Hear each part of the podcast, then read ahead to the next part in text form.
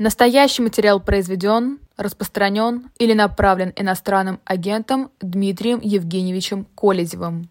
Всем добрый день, э, всем добрый день или добрый вечер, где бы вы ни были и когда бы ни смотрели. Это особое мнение.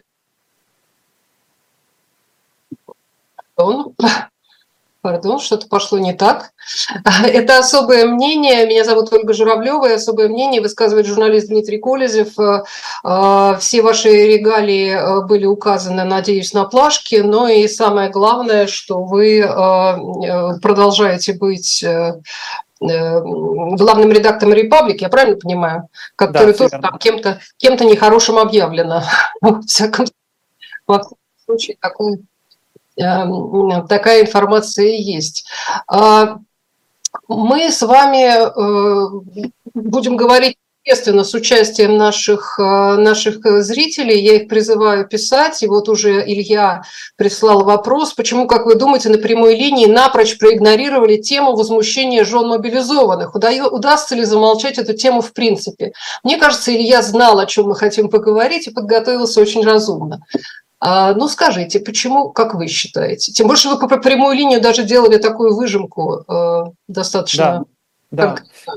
Я, я смотрел прямую линию, конечно, и э, мне не показалось, что тема была совсем проигнорирована, потому что вопрос про новую мобилизацию звучал, а это вопрос, который соседствует с вопросом о ротации мобилизованных, потому что есть два пути э, вернуть мобилизованных с фронта домой, чего просят жены мобилизованных. Первый путь – это закончить войну и вернуть э, домой тех, кто находится на фронте, а второй путь – это провести ротацию. Ну вот Путин говорил и про первое, и про другое. Про окончание войны он сказал очень расплывчато и в очередной раз подтвердил свои слова про демилитаризацию, денацификацию, то есть, ну, как бы, когда рак на горе свитнет, то есть, там, когда, когда решим закончить войну, тогда решим.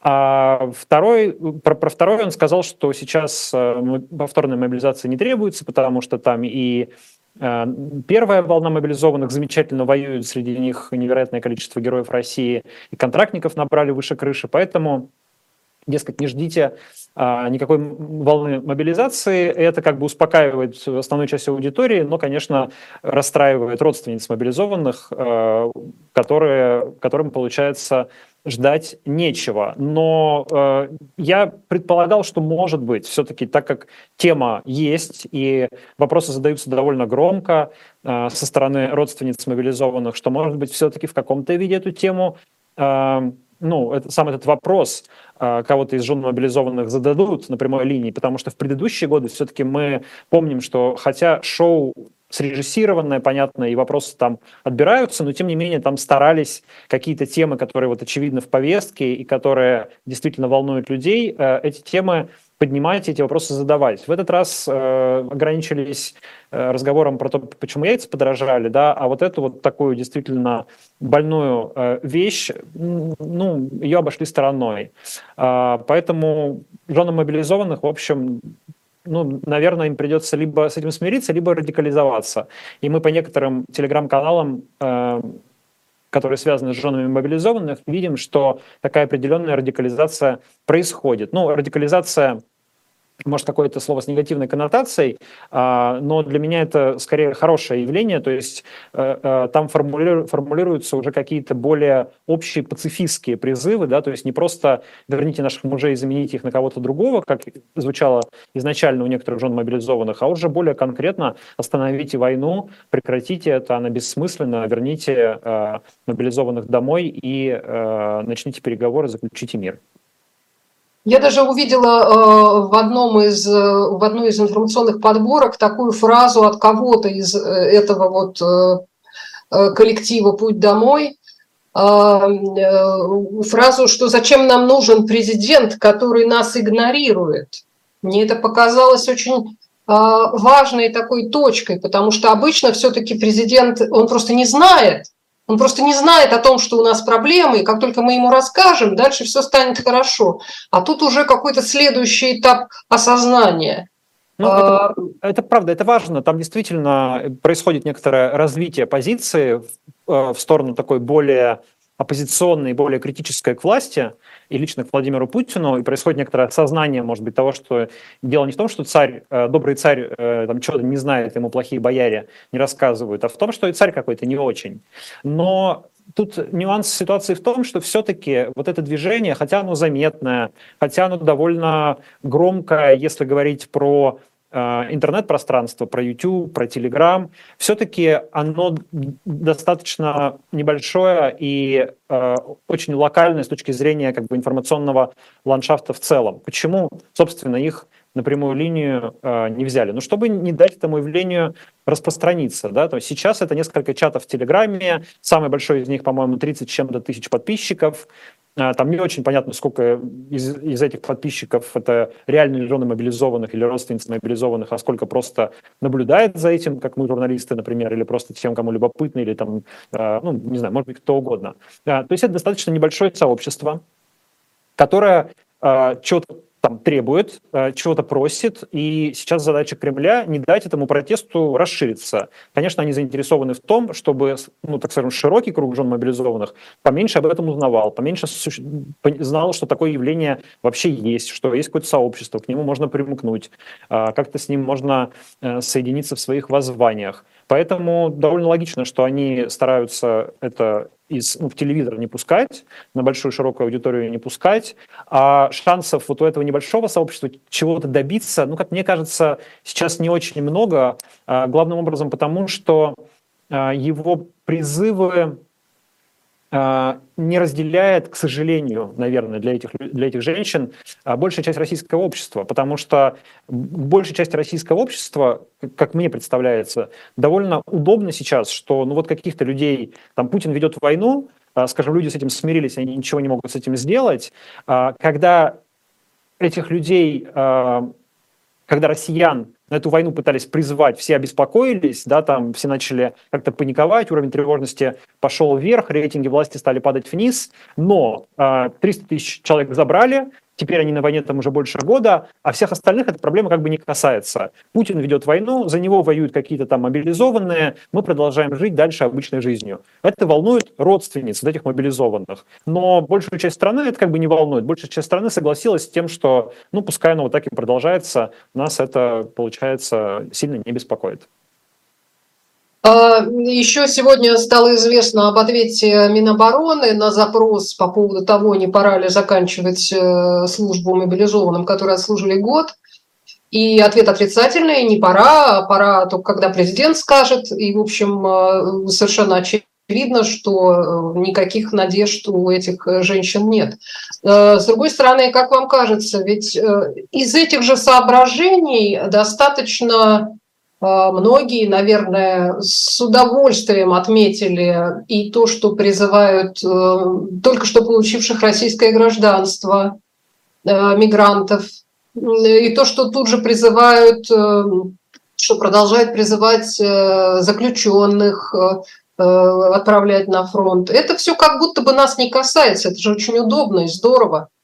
А, это осмысленное было движение власти, это специально было сделано, чтобы народ не злить. Что, что именно было сделано? Ну, вот призыв, призывы заключенных, которые уже, э, уже стали совершенно не секретом ни для кого, и все это приняли как «да, окей, хорошо». Есть люди, которые возмущаются, что человек после того, как убил кого-то через два года оказался на войне, и поэтому он герой и все такое. Но остальные думают, ну и хорошо, а то иначе наших будут призывать. Ну, мне кажется, что это как раз хорошо показывает подлинный характер этой войны, хотя власть средствами пропаганды называет эту войну там, какой-то праведной, справедливой, а, оборонительной даже, несмотря на то, что это а, российская армия начала агрессию. Тем не менее, как мне кажется, э, в обществе, как бы оно там не отвечало на вопросы социологов и какие бы цифры поддержки войны не показывали эти опросы, на самом деле в обществе, э, ну, как-то в глубине вот этой общественной души нет э, согласия по поводу того, что это какая-то вот справедливая война, в которой нужно идти и участвовать, что это какой-то долг каждого гражданина, ну, по крайней мере, мужского пола. Естественно, все пытаются как-то от этого увиливать по возможности, за исключением там, некоторых людей, которые ну, по той или иной причине, либо вот из ложно понимаемого, на мой взгляд, чувства э, гражданского долга, либо просто из-за польстившись на большие деньги, отправились туда воевать. А, так вот, а, а, ну, в общем, большая часть населения пытается этого избегать. И, соответственно, власть пытается найти какие-то другие человеческие ресурсы для того, чтобы эту войну продолжать. Вот есть э, заключенные, с которыми можно заключить такую сделку. Вы воюете в этой войне, э, в кремлевской войне, да, которая ведется в интересах э, правящей власти в России – вы за это получаете какое-то освобождение, а, там, или вам а, сокращаются сроки. Ну, то есть заключенных это устраивает, для них это выгодная сделка. Для обычного гражданина, который живет мирной жизнью, и ему эта война на самом деле совершенно не нужна, отправиться на войну – это невыгодная сделка, он ее всячески старается избегать. Но, с другой стороны, непонятно, почему заключенные так быстро относительно мобилизованных возвращаются, потому что как раз они-то а, там кто-то через полгода вернулся, и вот были эти истории про поселок, который только вздохнул, что наконец сел там ужасный какой-то э, хулиган, убивец и грабитель. А ну, вот он, что... оказывается, уже вернулся героем. А как ты с сагитируешь э, заключенного идти на фронт, если ты ему не обещаешь э, освобождение и возвращение домой через какой-то понятный, конкретный, короткий срок, 6 месяцев, насколько мы знаем. Э, ну, тогда заключенные просто будут отказываться идти на фронт, да, им же нужно какой-то очевидный приз за это дать.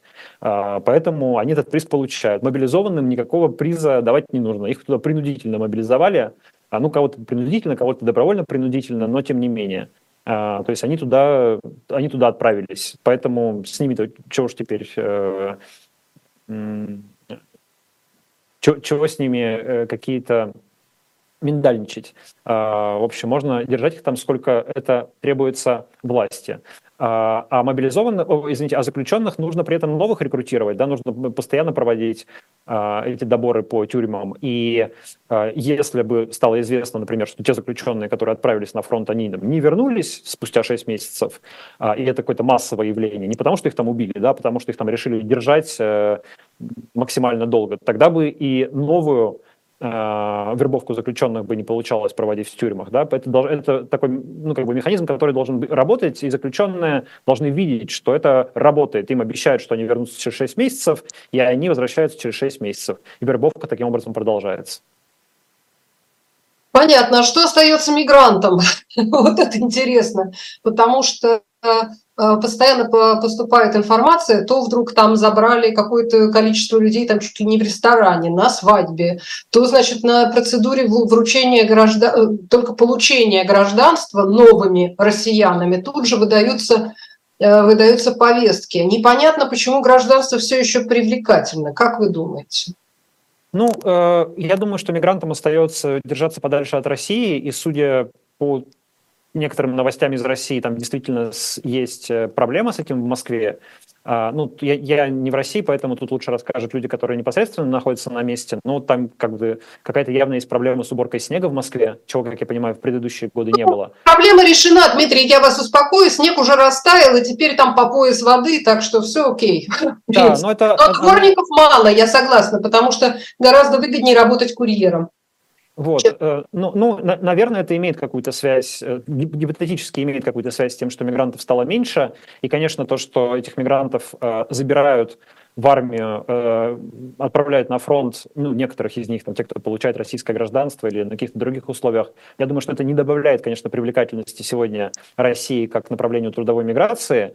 А, главная причина – это, конечно, подешевевший рубль, но и то, что тебя могут э, отправить на фронт, тоже э, как-то, ну, наверное, не очень добавляет желание людям отправляться Э, в Москву или в другие крупные российские города на заработки. Они предпочитают другие страны. Вот я некоторое время назад жил в Литве, там резко стало э, сильно больше э, таксистов из Центральной Азии, Средней Азии.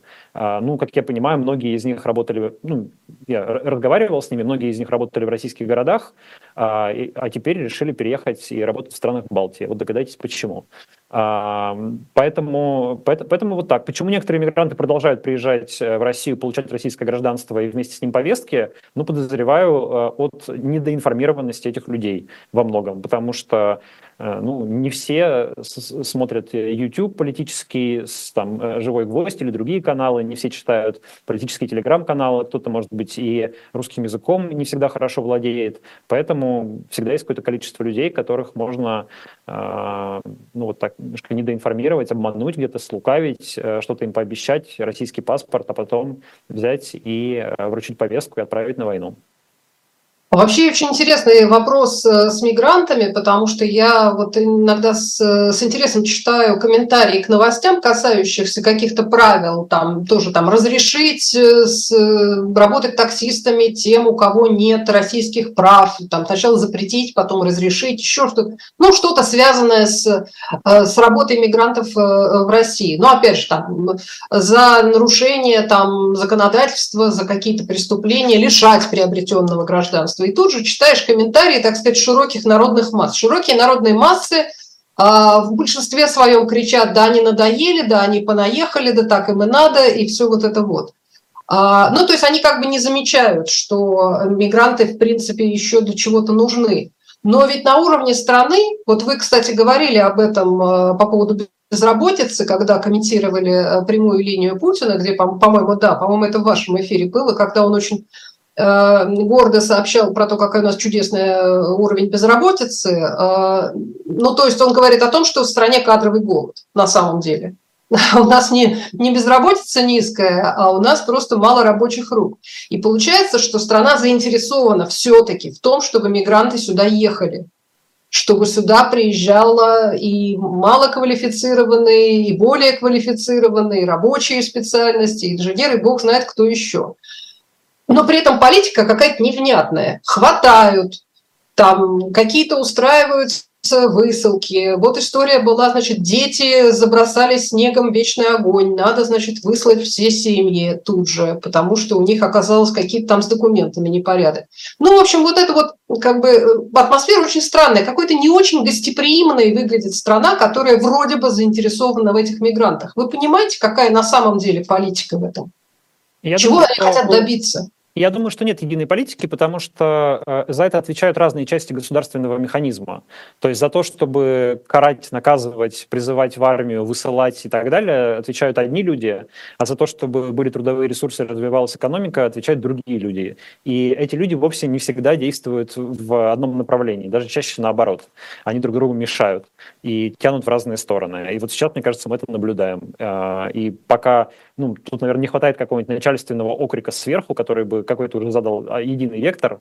А пока этого не будет, видимо, э, так все и будет в разные стороны направляться. Конечно, есть большая проблема с трудовыми ресурсами, и это признают и российские чиновники, у них это мелькает в их заявлениях. Но, кстати говоря, а, в общем-то, иногда, на самом деле, и даже в силовых структурах какое-то звучит понимание того, что на самом деле мигранты нужны и важны. Но Тут еще есть такой нюанс, что силовые, культу... силовые структуры, простите, они же кормятся тоже от мигрантов, да, там как, как, э, вполне конкретные сотрудники этих силовых структур заинтересованы в том, чтобы мигранты все-таки были, потому что для них это такая больш, большая а, серая зона, в которой можно что-то заработать. Вот, там какие, ну, то есть, ну, понятно, э, как это примерно делается. Поэтому в полном ограничении э, миграции силовики тоже не заинтересованы, да, они как раз э, заинтересованы в том, чтобы здесь люди были в каком-то подвешенном состоянии. И Э, вот некоторое время назад э, был такой интересный момент. С одной стороны, по телевидению в российской пропаганде мы слышим, э, что тема мигрантов очень часто поднимается. Это тема, которая людей волнует. Вы правильно сказали, что чаще всего реагируют на это, ну так в духе там понаехали, поэтому это очень удобный повод для популизма, для какого-то. И разные российские около властные спикеры часто на эту тему как начинают высказываться, в том числе, может быть, чтобы переводить негатив людей с власти на а, вот эту проблему. Но в то же время, несмотря на всю эту риторику, МВД некоторое время назад а, выступила с инициативой а, по поводу того, что, ну, по сути, а, мигрантам, у которых м- нет законных оснований на проживание в России, их больше не будут а, депортировать, а для них вводят так называемый режим ох, забыл, как это называется. Ну, в общем, короче, режим контролируемого пребывания, при котором они, они ограничены в правах, им там кое-что нельзя делать, но в целом как бы их никто не высылает.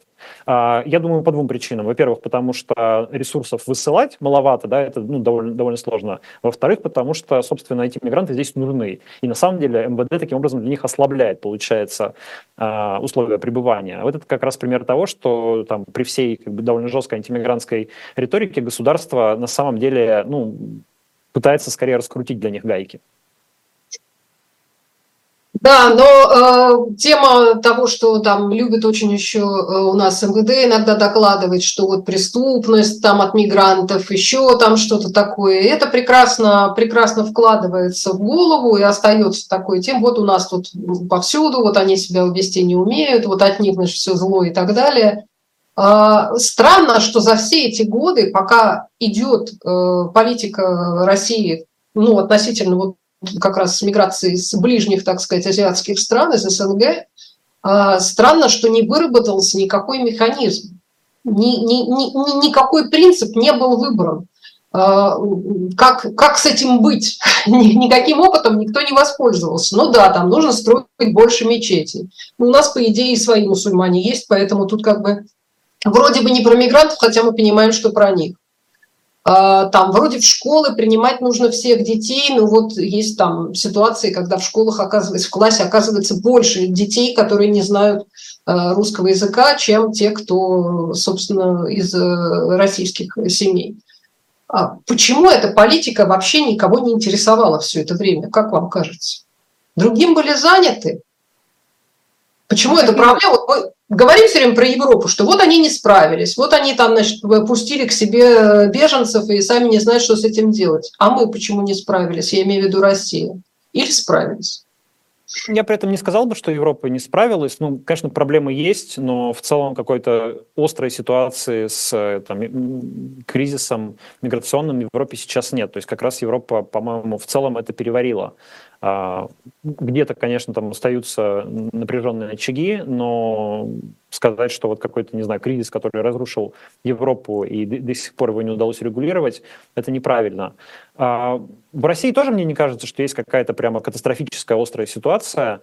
А, там разная статистика по поводу преступлений мигрантов, она очень, к ней надо всегда относиться с большой осторожностью, потому что ну, статистика вообще вещь лукавая, и особенно МВДшная статистика, там можно очень по-разному вертеть цифры в зависимости от цели, которую ставит тот или иной спикер. Да? Нужно ему обратить внимание на преступления мигрантов, он скажет, что они выросли там на 23% за отчетный период, и это при этом нужно сопоставлять с другими цифрами, с общей динамикой преступлений, да, с тем, что было на протяжении там, последних не года, а 10 лет, может быть, это был какой-то эффект низкой базы, еще что-то, может быть, тут там пандемия сказалась, ну, в общем, много всяких э, нюансов есть, но это просто очень часто такая апелляция к довольно низменным человеческим а, эмоциям и чувствам, да, к такому примитивному шовинизму, который ну, биологически в каждом человеке практически заложен, да, просто это сильно зависит от уровня там, воспитания, культуры, какого-то самосознания, то, чтобы ну, ос- как бы осознавать э,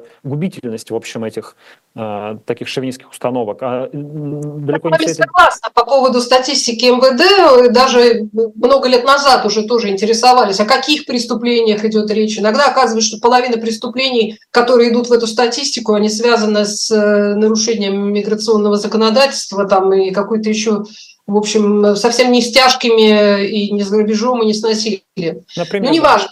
А мне просто вдруг, э, мне давно уже этот вопрос занимает, почему власть так э, часто и давно как раз именно к низменным чувствам населения обращается для своих задач, для решения своих задач. Почему так выгодно э, как раз шовинистические, какие-то атовистические чувства э, в народе поддерживать. Ну, Ощущение, это... что это и есть наша традиционная ценность. Нет, я не думаю. Я думаю, что это просто проще всего, то есть э, вызывать негативные эмоции легче.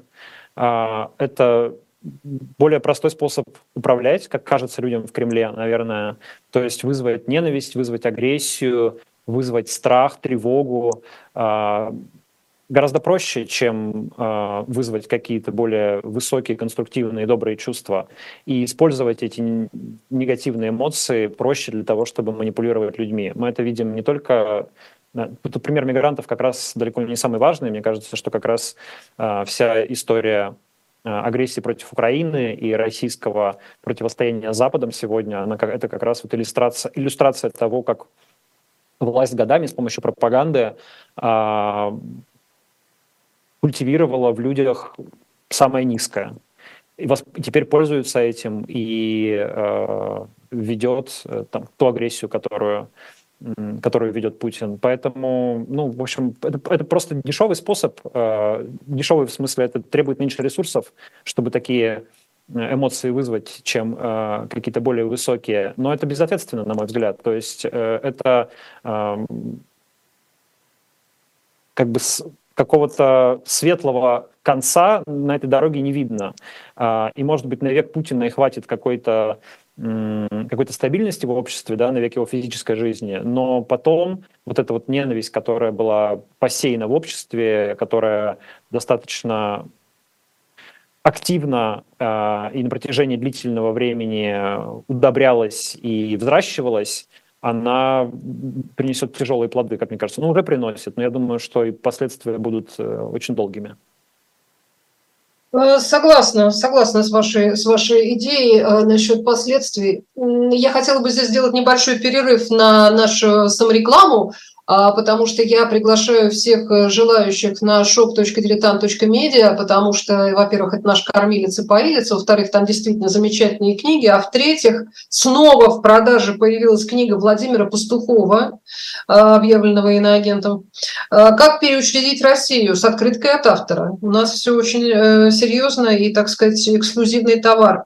Это книга, э, в которой собраны его публикации за много лет, это э, как он сам говорит, что он обобщил и систематизировал и придал концептуальное единство своим многолетним исследованиям феномена русской власти и связанных с ним разнообразных проявлений русской цивилизации. В общем-то, это то, о чем мы сейчас с Дмитрием говорим в том числе.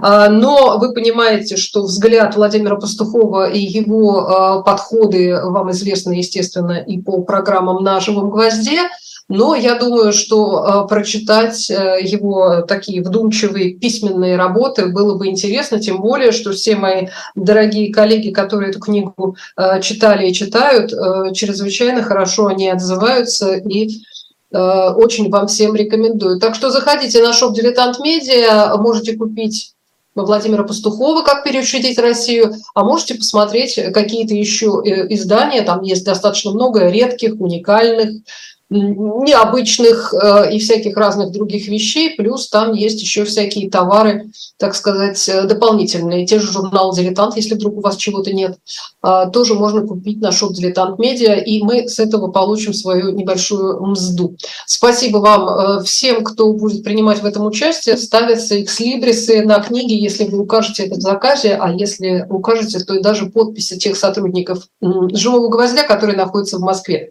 Возвращаемся возвращаемся к нашим разговорам. Вы недавно, я с большим интересом смотрела ваше интервью с Максимом Кацем, и вы о многом там с ним поговорили, он свою концепцию изложил того, как, э, как, как переучредить Россию, говоря словами Пастухова. А скажите, пожалуйста, он вас в чем-то убедил в этом? А, что-то вот вы открыли для себя такое, что подумали, а надо же, действительно хорошая идея, или надо же, я вот как-то действительно не смотрел на там, российское общество или российскую власть с такой точки зрения. Что-то вас лично изменило, вот когда вы с ним беседовали? И если да, то что?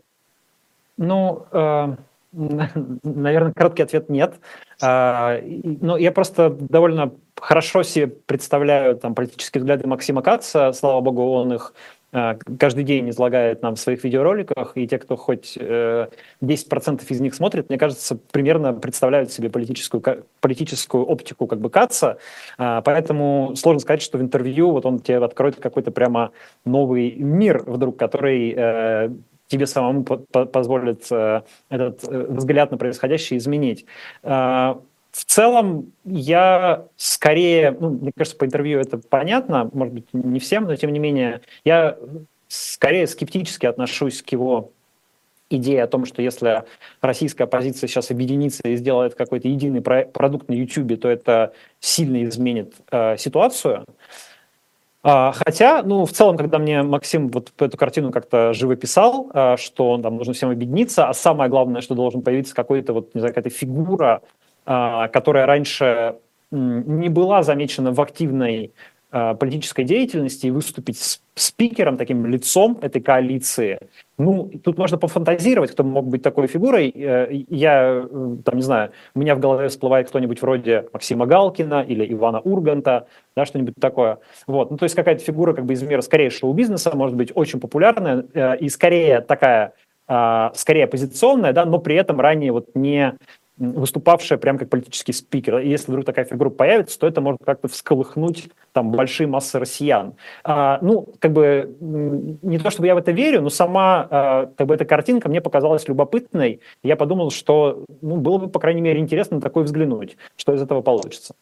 Ну, честно говоря, я тоже обратила внимание именно на эту идею и концепцию. А, я не, не вполне тоже представила себе эту фигуру, ну да, тоже покрутила в голове, что возможно. А, хотя вот сам э, сам подход объединить усилия по какой-то конкретной теме и чтобы все каналы в одно время транслировали э, одно и то же, а ведь этот опыт уже был, когда был марафон э, в пользу политзаключенных, если я не ошибаюсь, и все условно оппозиционные каналы одновременно транслировали, э, в общем, вот этот вот, вот этот марафон, и можно было переходить с канала на канал, там, в принципе, говорили э, об одном и том же и переключались, так сказать, э, тема, тема была общая. Это же работает, это же возможно. Ну, это возможно, да, и как раз э, марафон показал, что такое сотрудничество теоретически возможно, э, и марафон в этом смысле хороший опыт, здорово, что он состоялся, тем более, что у него есть конкретный положительный результат для политзаключенных и для их семей.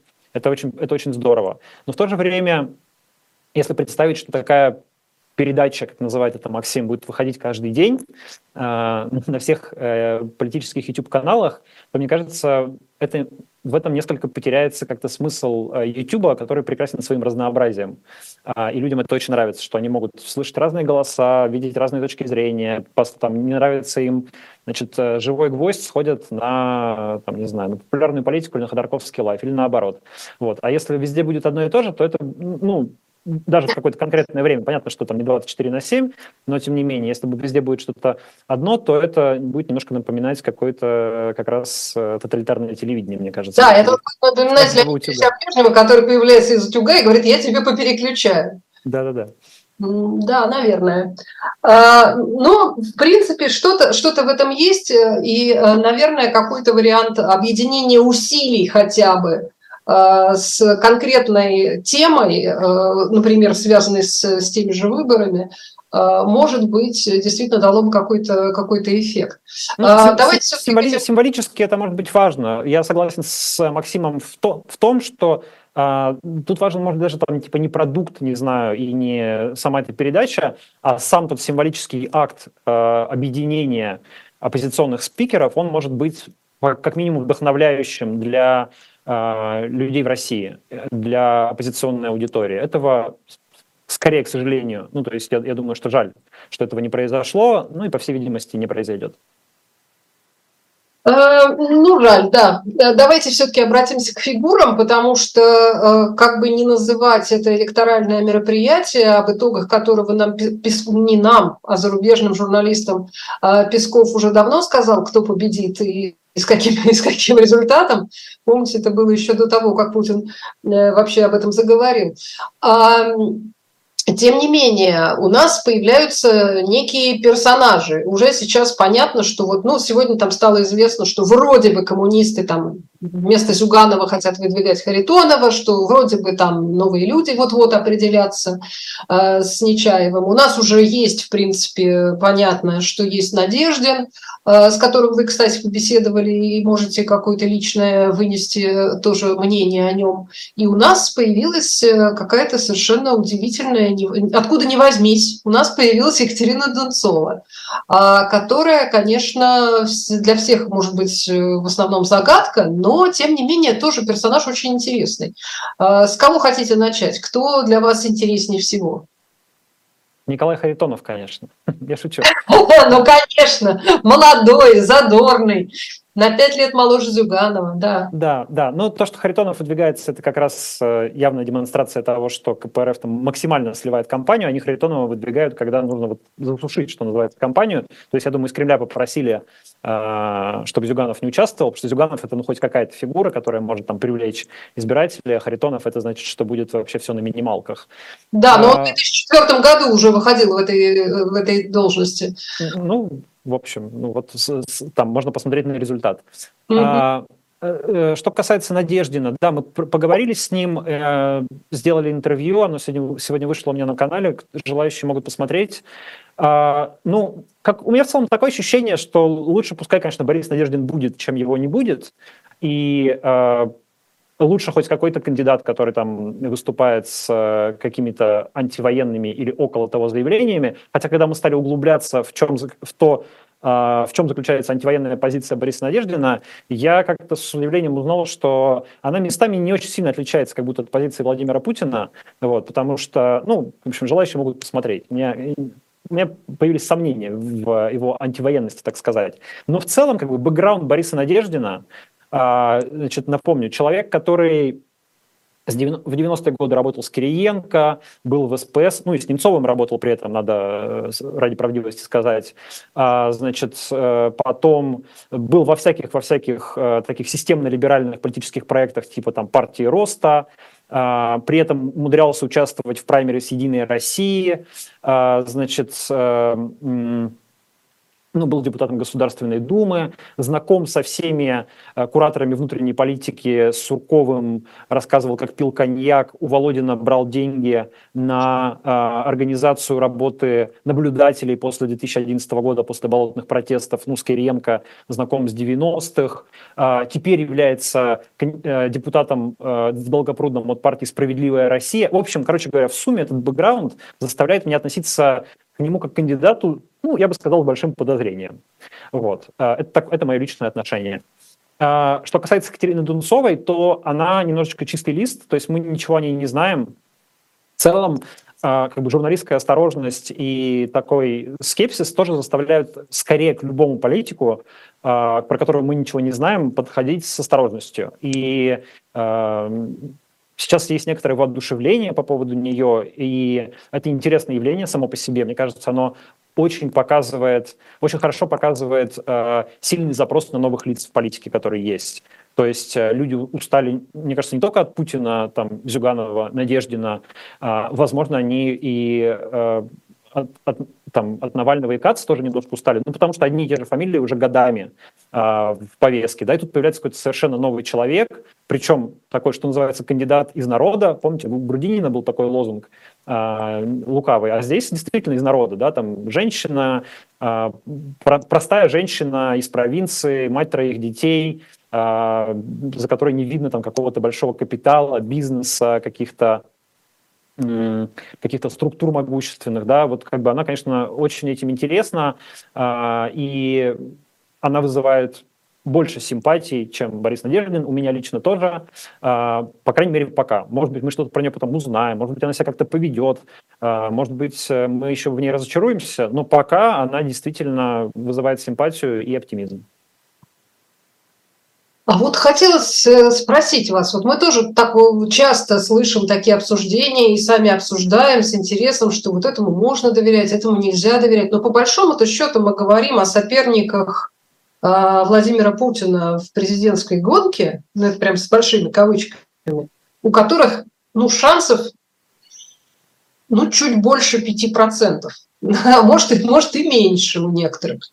А, поэтому э, скажите, а так ли важно, э, кто будет вот этот вот антипутин? Насколько он честен, стоит ли за ним, не знаю, там аптека или какой-нибудь завод или, или какой-то серьезный капитал? Ходил ли он в администрацию президента получать разрешение? Если он не будет людоедом и, и, скажем, будет антропоморфным человеком, и к нему можно будет прилепиться тем, кто хочет просто чего-то другого. Кандидат что-то другое. А вот в таком качестве кто бы вам был, как сказать, более подходящий? Тут проблема ведь в чем? С одной стороны, вы правы, а, сейчас ситуация отличается от 2018 года, когда, я напомню, а, Алексей Навальный действительно популярный а, политик и реальный, реальный оппонент Владимира Путина выдвигался, его не регистрировали, и Ксения Собчак выдвигалась, вероятно, по согласованию с администрацией президента, и поэтому была спойлером, то есть она нужна была для того, чтобы снизить общественное недовольство тем, что не регистрируют Навального. Сегодня речи о регистрации Навального даже не идет, поэтому, в общем, а, Борис Надеждин, а, даже если он является согласованным с Кремлем спойлером, ну, он вроде как не так сильно влияет на ситуацию. А, и, может быть, кто-то скажет, что пускай лучше, будет лучше он, может быть, он станет, там, не знаю, Тихановской или Фургалом, за которого вдруг проголосует. Но проблема ведь в том, что если человек а, как-то встроен в эту систему, у него там какие-то тесные связи с этими кремлевскими администраторами, то он ведь может в последний момент, ну, просто, не знаю, снять свою кандидатуру. А, его там снимут э, по какому-нибудь э, мелкому поводу с выборов, а он даже не будет э, сопротивляться и бузить, скажет, ну, я пойду в суд, конечно, я когда-нибудь через полгода э, будет судиться, но важно же будет, что, что он делает в моменте. Вот. Э, конечно, для, на самом деле для Кремля, я думаю, главную опасность представляют кандидаты, которые готовы призывать э, своих сторонников выходить на улицу. И, например, если такого кандидата не регистрируют, Э, требовать его регистрации уличными акциями или потом требовать, э, не знаю, честных выборов, пересчета голосов, еще чего угодно. Э, и вот это, конечно, главный страх для Кремля. Там кандидаты, которые собираются в суд идти или говорят, что они как-то там по-другому собираются защищать свои права, ну, мне кажется, что это для Кремля не угроза. Я не знаю, готова ли Екатерина Дунцова призывать своих сторонников когда-нибудь выходить на улицы. Я подозреваю, что она будет разумно сейчас избегать вообще таких тем. Мы слышим, что она даже Владимира Путина предпочитает не критиковать, да, и говорит, что я не против Путина иду, я как бы просто как альтернатива. Вот. Это разумно с ее точки зрения, я думаю, сейчас, потому что нужно э, добраться до бюллетеня. Да, это очень желательно. Самый, самое легкое, на чем можно сейчас поскользнуться, это на сборе подписей. Нужно собрать 300 тысяч подписей э, в десятках регионов. Это крайне сложная работа, нужно и много денег, нужна тяжелая организация. Этому очень легко помешать. И э, тут, конечно, очень такая нужна... Подписи не стоит ничего. Что еще раз? завалить эти подписи и признать их недействительными, это вообще вопрос э, буквально... Да, да, да, это очень легко делается, конечно. И тут э, как раз э, Дунцовой нужно было, ну, разумно будет правильно как-то построить эту кампанию, с одной стороны, не вызывая сразу на себя весь огонь, а, а с другой стороны, mm-hmm. постепенно создавая такое общественное мнение, чтобы если, когда она сдаст 300 тысяч подписей, если она дойдет до этого момента, а, ее в ЦИКе начнут а, браковать, то уже было бы сформировано какое-то большое количество сторонников, которые бы достаточно громко говорили, нет, мы с этим не согласны, если вы ее не регистрируете, мы готовы к каким-то там довольно отчаянным шагам, в том числе к выходу на улицы. Вот мне кажется, только такой риск э, такого протеста будет э, для Кремля каким-то поводом ее зарегистрировать. Но я, если честно, откровенно говоря, все-таки думаю, что шансы у нее оказаться в бюллетене, ну, я бы дал процентов 10. Если это случится, это будет большое чудо и, возможно, хорошая история для нас всех.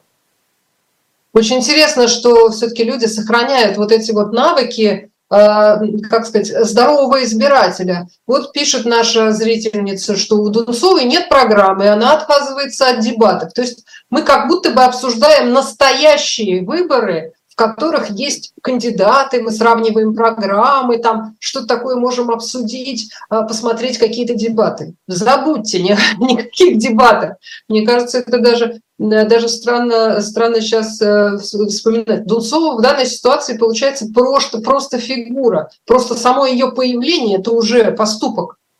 А, а программа, господи, еще не факт, что она действительно дойдет до, до, до центра сберкома. Нет, я согласен, но я думаю, что когда-то появится и программа, наверное, когда-то, возможно, и дебаты, потому что кандидат ведь тоже не может не вести кампанию, да, чтобы той же Дунцовой сформировать вот эту базу сторонников, которая в час X должна ее поддержать и потребовать ее регистрации, она ведь должна все-таки как-то с ними коммуницировать. А для этого, я думаю, ну, недостаточно просто раздать несколько интервью и вести телеграм-канал и быть как бы объединяющей фигурой. Мне кажется, что, конечно, если у нее будет возможность поучаствовать в дебатах, особенно если вдруг это получится сделать каким-то образом на федеральном телевидении, но это уже только, правда, после регистрации возможно.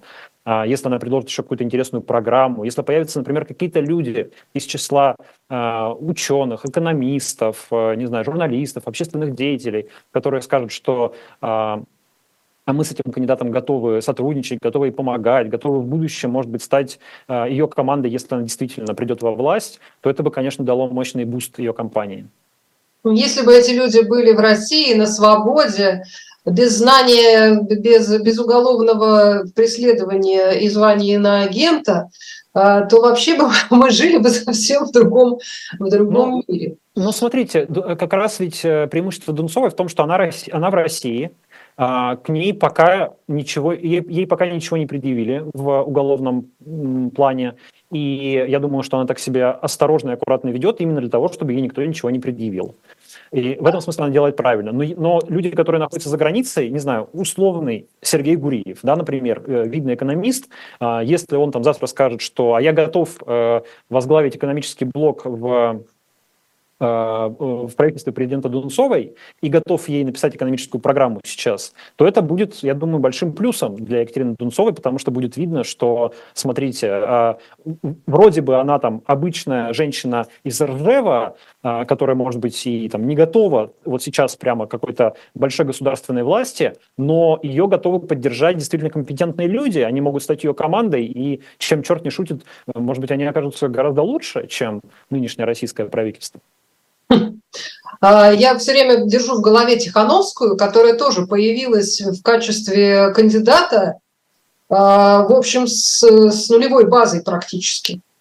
Не будучи ни экономистом, ни общественным деятелем, ни... Ну, ни... Но будучи и обладая фамилией все-таки, э, будучи да, она просто, просто была как бы за, за своего мужа.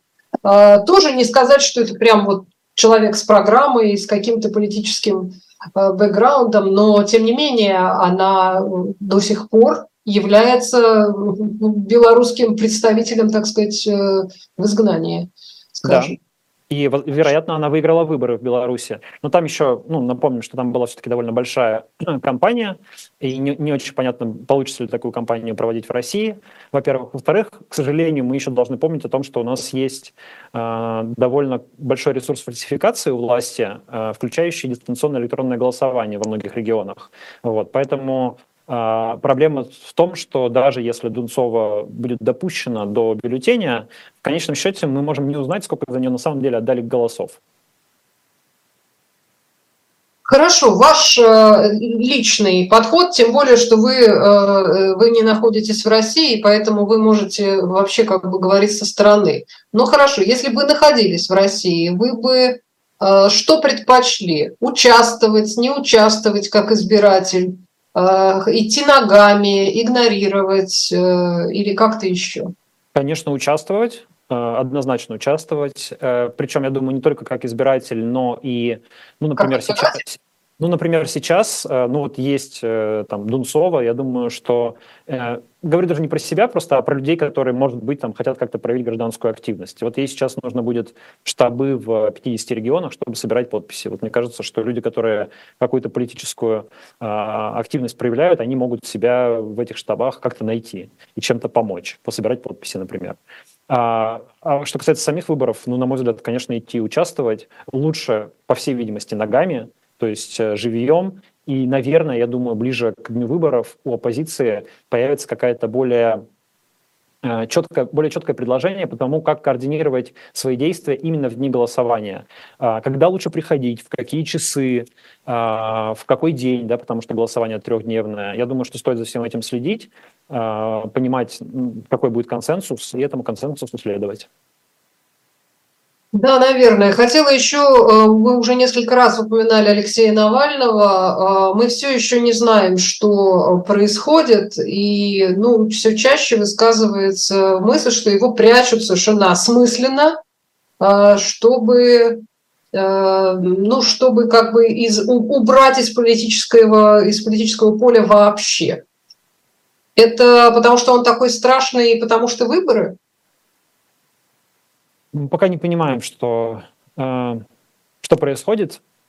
Ситуация, конечно, ужасно тревожная и э, ну, какая-то с одной стороны, немыслимая, да, потому что все-таки главный оппозиционер России, ключевая оппозиционная фигура, и когда весь мир э, спрашивает, собственно, где Навальный, и российские власти, которые это знают, конечно, да, две недели ничего не отвечают, это тревожно. С другой стороны, насколько я понимаю, так устроена СИНовская система, что вот в таком же невидении находятся родственники э, десятков, сотен тысяч заключенных, которые там, когда перемещаются где-то по этапу, то про них э, ничего не известно, и про них остается только догадываться, что с ними там происходит. В этом смысле тут э, Путин или кто-нибудь всегда может развести руками и сказать, а что, к Навальному какой-то особый подход. В общем, отправили там куда-то по этапу, когда доедет до колонии, тогда вам сообщат. Поэтому, может быть, это действительно просто какая-то, ну, а, как бы всиновская рутинная практика, с одной стороны, но с другой стороны, понятно, что подход, ну, Навальный – это заключенный номер один в России, к нему мы видим, какой особый подход у органов исполнения наказаний. А, и, конечно, ну, в этом случае, по крайней мере, могли бы сообщать, наверное, о том, а, где он находится и что с ним происходит. Я не, я не понимаю, честно, почему его прячут, почему именно в этот момент, что с ним случилось. Мы не знаем, что с ним случилось. Может быть, он пострадал, может быть, э, он отравлен, может быть, он убит. Мы не знаем, правда, что случилось, да, и мы узнаем об этом только позднее. Я надеюсь, что ничего такого страшного не случилось, что это просто какой-нибудь рутинный перевод э, в колонию. Насколько я понимаю, этапа ждали давно, то есть его должны были куда-то перевести. Будем просто ждать и надеяться на лучшее. Да, это правда, и как раз вот э, в, программе «Статус» э, рассказывалось об этой вот э, такой государственной практике насильственного а, похищения человека под видом ареста, что это, ну, это было и во многих диктатурах, и, в общем, это, это вполне такая была, к сожалению, ужасная практика, против которой, в общем, мировое сообщество как-то не, не очень хорошо настроено. А, но хочется надеяться, что на это все-таки власти еще, ну, до этого еще не дойдет. То есть они делают что-то подобное там, но, но как в случае с Пригожиным, это все-таки завуалировано, да, и как бы скрыто. Не, не просто мы там его поймали и и он исчез, а как-то вот э, что-то придумывают, хотя бы какую-то картину. Ну, что, а... что-то придумывают, какую-то картину. Просто, понимаете, после отравления Алексея Навального у меня пропали всякие иллюзии по поводу того, на что способна или не способна российская власть. Это вот. стало как, каким-то какой-то границей ну, для меня лично. То есть и тут всякие надежды пропали. Поэтому, к сожалению, может быть все что угодно, вплоть до самого худшего варианта. Ничего исключать нельзя. К сожалению, да. А как вам кажется, э, вообще-то Запад, э, наши западные партнеры, а они вообще э, Путина продолжают воспринимать как легитимного руководителя? Я думаю, да. А, в целом, да. Ну, то есть при всех претензиях, к нему, которые к нему существуют, мне кажется, что а, по крайней мере, пока что. Мы посмотрим, что будет после выборов э, в марте 2024 года. Но я не очень верю в то, что он не будет признан мировым сообществом. И это, конечно, будет очень сильно еще зависеть от положения на украинском фронте, от того, что там будет происходить. Но сейчас, судя по тому, что мы видим, как ведут себя западные страны, э, как они сдерживают поставку оружия Украине, как они аккуратно достаточно ведут себя с Россией и какую аккуратную риторику используют по отношению к Путину, как ну, там, не педалируют ни тему его, тему его уголовного преследования, не говорят э, ни в коем случае о смене власти в России. Судя по всему, не пытаются а, добиться того, чтобы Украина держала какое-то существенное существенную победу удержала над э, Россией на поле боя. Э, судя по всему, они готовы дальше с Путиным иметь дело. Для них это, возможно, э, меньшее зло, потому что он, конечно, зло, но он какое-то зло там более понятное и предсказуемое, и, видимо, им кажется, что с ним можно договориться. Хотя, скорее всего, это иллюзия.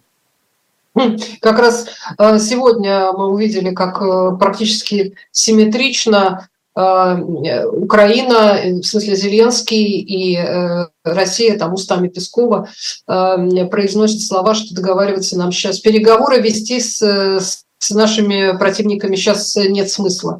В этом Россия и Украина согласны, но, видимо, Запад все еще рассчитывает, что какие-то переговоры когда-то вести все-таки придется. Ну, когда-то их, когда их все равно придется вести. Я все-таки думаю, что и Украина я надеюсь, и Россия будут существовать, а, и, а, ну, значит, между ними будут какие-то переговоры. Возможно, это будут переговоры не между Путиным и Зеленским, возможно, с той и другой стороны будут какие-то другие лидеры, но какие-то переговоры, конечно, когда-то случатся. Это правда. Спасибо большое. Мы на этом заканчиваем. Свое особое мнение сегодня высказывал Дмитрий Колезев, главный редактор «Репаблик», э, издатель «It's My City», признанный российскими властями иностранным агентом. А кого еще российские власти не признали иноагентом, хочется спросить? Кое-кого. Бориса Акунина пока не признали. Все, до сих а? пор. Кого? Бориса Акунина до сих пор не признали. Экстремистом Ну, он экстремист и а террорист. А иностранным агентом еще нет. Да, и, и Быков, мне кажется, тоже из этих вот. Быков, э, Быков иностранный агент. Ну, иноагент, да, да, действительно. Много еще интересного, как, как говорится, э, мы можем э, ждать. Но хочется, хочется надеяться все-таки на лучшее. Меня зовут Ольга Журавлева, это канал «Живой гвоздь». Спасибо, Дмитрий, э, спасибо всем и до новых встреч. До свидания.